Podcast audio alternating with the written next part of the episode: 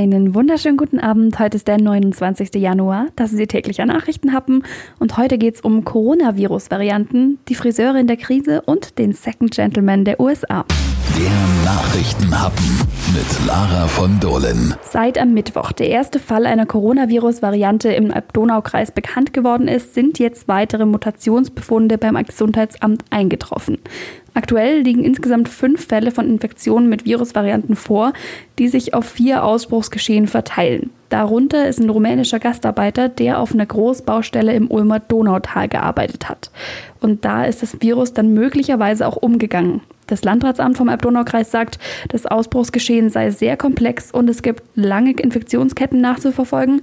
Umfangreiche Testungen seien jetzt erforderlich und auch schon veranlasst. Landrat Heiner Scheffold. Es ist aus meiner Sicht äh, eine komplexe, schwierige und auch kritische Lage. Deshalb, weil äh, dieser Ausbruch in Zusammenhang steht mit größeren Bauarbeiten. Das heißt, äh, es waren an dieser Baustelle bis zu 900 äh, Mitarbeiterinnen und Mitarbeiter beschäftigt. Und es wird jetzt sehr schwierig sein, das möglichst schnell einzugrenzen, damit wir nicht ein richtig großes Ausbruch Ausbruchsgeschehen bekommen.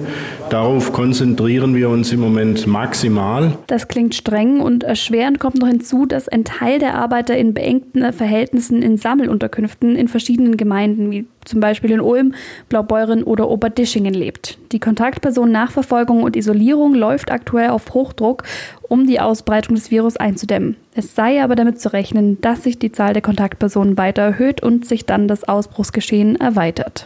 Der Nachrichtenhappen. Darüber spricht Schwaben am Wochenende.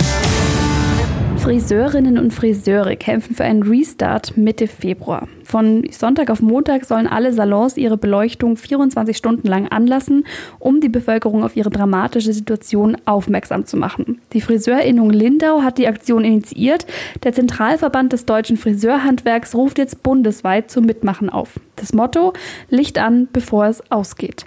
Auch der Biberacher Friseursalon Figaro Klaus macht bei der Aktion mit. Inhaber Klaus Niedermeyer. Es ist ganz klar, wir müssen ein Zeichen setzen. Wir müssen Licht machen ins Dunkle. Wir müssen auch aufmerksam machen auf unsere derzeitige fatale Situation, wo wir leben. Und ich tue gerne die Lichter anknipsen, dass tausende Autos an mir vorbeifahren und sehen, aha, der macht mit. Ich will wieder aufmachen im Februar.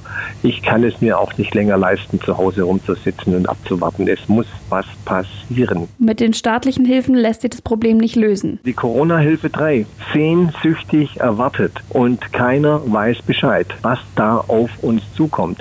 Es ist nicht berücksichtigt, dass ich als Unternehmer auch in diese Leistung hineinkomme, dass ich einen Unternehmerlohn daraus, der wo mir entgangen ist, wieder zurückbekommen kann. Nein, es beinhaltet halt die Miete, die Fixkosten, aber wir fordern natürlich gnadenlos, dass wir wenigstens eine Unternehmerentlohnung auch da dafür kriegen, weil sonst sind wir bald an der Wand. Einige Friseure wandern jetzt auch in die Schwarzarbeit ab. Also unsere Kollegen, welche sich darauf herablassen und jetzt schwarz Haare schneiden und das auch schon im kleinen organisierten Teil, dass sie jetzt zum Beispiel im Keller so einen kleinen improvisierten Friseursalon einrichten, das ist ein asoziales Verhalten gegenüber der ganzen Kollegschaft der Friseure.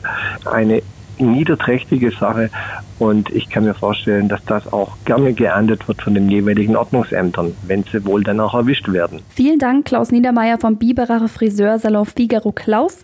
Alle Infos zur bundesweiten Friseuraktion Licht an, bevor es ausgeht, finden Sie natürlich auf donau3fm.de. Der Nachrichtenhappen.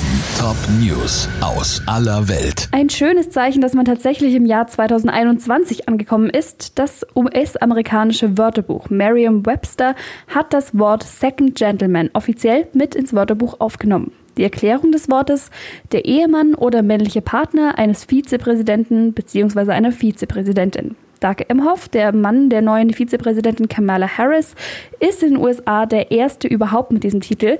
Vorher hat es nämlich noch nie eine weibliche Vizepräsidentin gegeben und auch noch nie einen Vizepräsidenten, der in einer offiziell homosexuellen Beziehung mit einem Mann gelebt hat. Das schließt ja die neue Wortbedeutung auch mit ein. Emhoff schreibt auf Twitter, ich mag der Erste sein, aber ich werde nicht der Letzte sein. Davon ist auszugehen, also herzlichen Glückwunsch an Vizepräsidentin Harris und ihren Mann. Damit läute ich das Wochenende ein.